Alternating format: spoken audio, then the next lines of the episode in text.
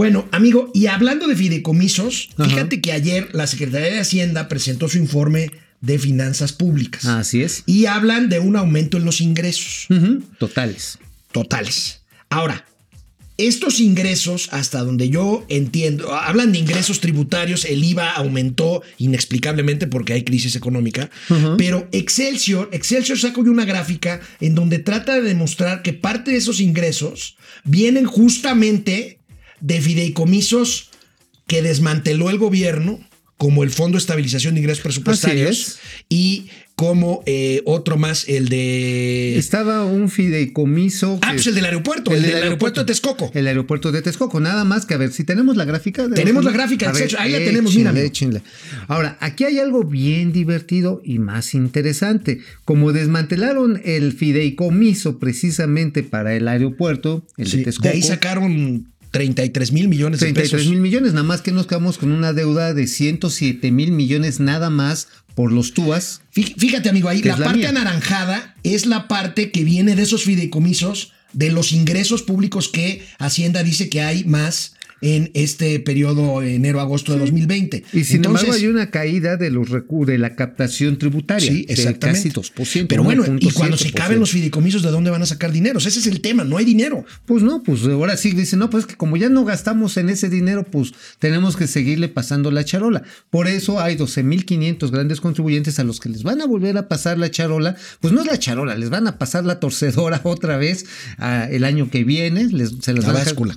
La báscula, la Cayetano Frías, tómala. Para la revisión de los procedimientos eh, que no estuvieron digamos, bien saldados entre 2013 y 2020, y a todos los demás contribuyentes, ¿eh? a los medianos, a los pequeños. Ahora sí, báscula. Así, arriba las manos, que esta es la combi. Oye, y no será, híjole, ojalá la boca se me haga chicharrón, pero cuando se acaben los fideicomisos, entonces van ahora sí por las afueras. Pues ese es uno de los temores que existe entre los diputados que digan, venga Carlos, digo, ya de entrada ya les hicieron boruca a las afores y a los bancos y al sector financiero la iniciativa con esto de tratarle de topar control de precios. Eso se llama control de precios y es un antecedente muy perverso de cosas que no queremos para México. Bueno, finalmente, ¿qué es un control de precios? Es establecer niveles, digamos, artificiales de utilidad cuando no necesariamente se van a equiparar con los costos.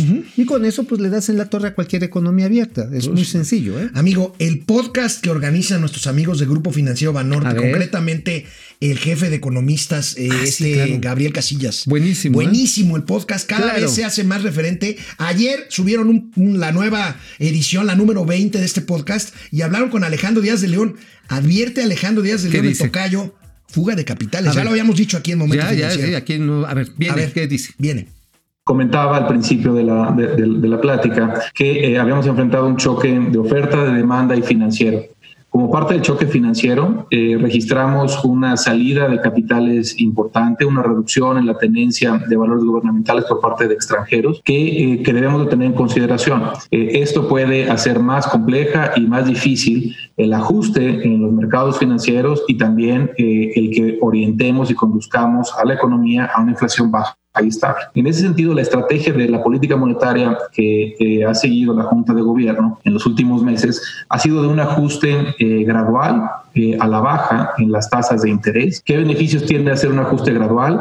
Eh, que es un ajuste que contribuye a que se dé eh, pues mayor orden en los mercados financieros. Hemos venido eh, eh, instrumentando desde que empezó la pandemia, hubo cinco decisiones de política monetaria con reducción de 50 puntos base y la más reciente que fue la semana pasada con una reducción de 25 puntos base. Aquí Oye, yo tengo una duda. ¿No estaba Mr. Bean al lado de Alejandro Díaz de León?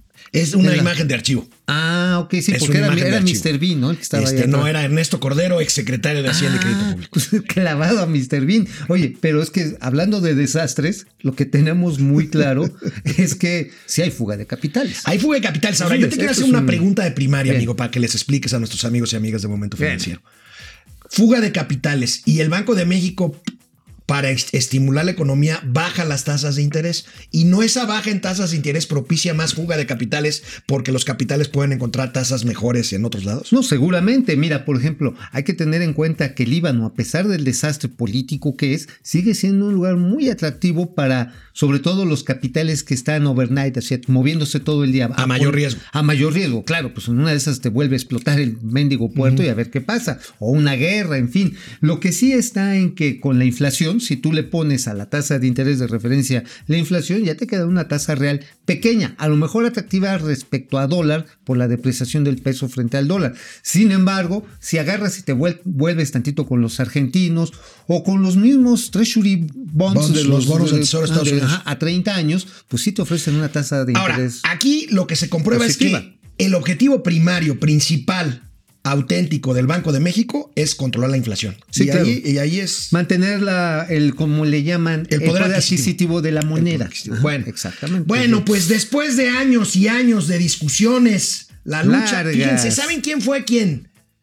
Que impulsó el etiquetado este de octágonos negros en los alimentos y bebidas envasadas, Hugo López Gatel. Hugo López Gatel siempre fue el que ah, dijo, vamos a dejar de ser gordos y ponemos estos sellos. No, pues se ve que no ha resultado. Pues no, no ha resultado. se ve también. No, ¿cómo no? Mira, mira, mira nomás así la bueno, este, hoy, hoy entra en vigor, hoy entra en vigor el nuevo eh, etiquetado. Ya hay muchos productos que lo traen, pero hoy entra en vigor, ahí lo tenemos pues podemos decir exceso de muchas cosas, pero ahí tiene bueno, yo que a, López Gatel le podemos poner una etiqueta que diga exceso de incompetencia, ¿no? Y exceso de mentiras exceso de protagonismo, este alto en soberbia, alto en soberbia, bajo en este, pues como tú comprenderás, así para acá, para Camay. Pero miren, pero miren esta imagen que nos recuerda el etiquetado de alimentos, la comparecencia de ayer del secretario de salud, vean lo que le pusieron ah, exceso en ineptitud, mira, pues era lo que yo te decía. Ahora, la, le pidieron la renuncia al secretario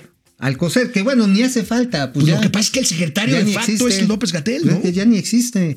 Pobre, le fue como en feria con los senadores. Sí, no, totalmente. Bueno, ya al borde de los 80 mil muertos y ah, yo pensé que de los 80 años. no, tiene como 90. No, dicen que es el solitario. ¿Por qué? Porque se la pasa jugando solitario en su oficina. ¿Ah, sí? Sí, ahí en este, en Lieja, ¿no? Cerca de. En Lieja es un edificio muy bonito. ajá, y ahí se la pasa. Ahí junto a las rejas de Chapultepec. Ajá, las, los changos de Chapultepec. Bueno, este, mientras tanto, 50 empresas están amparando en contra de esto. ¿Tenemos Por cierto, la nota? ahorita no, vamos a regresar con un video del presidente de la República hablando de salud, precisamente de lo que anticipaba ayer el secretario de Hacienda sobre el anticipo para las vacunas de COVID. Así es, y les traemos una exclusión interplatanaria del Sputnik 5. Regresamos, momento financiero, economía, negocio y finanzas, para que todo el mundo las entendamos.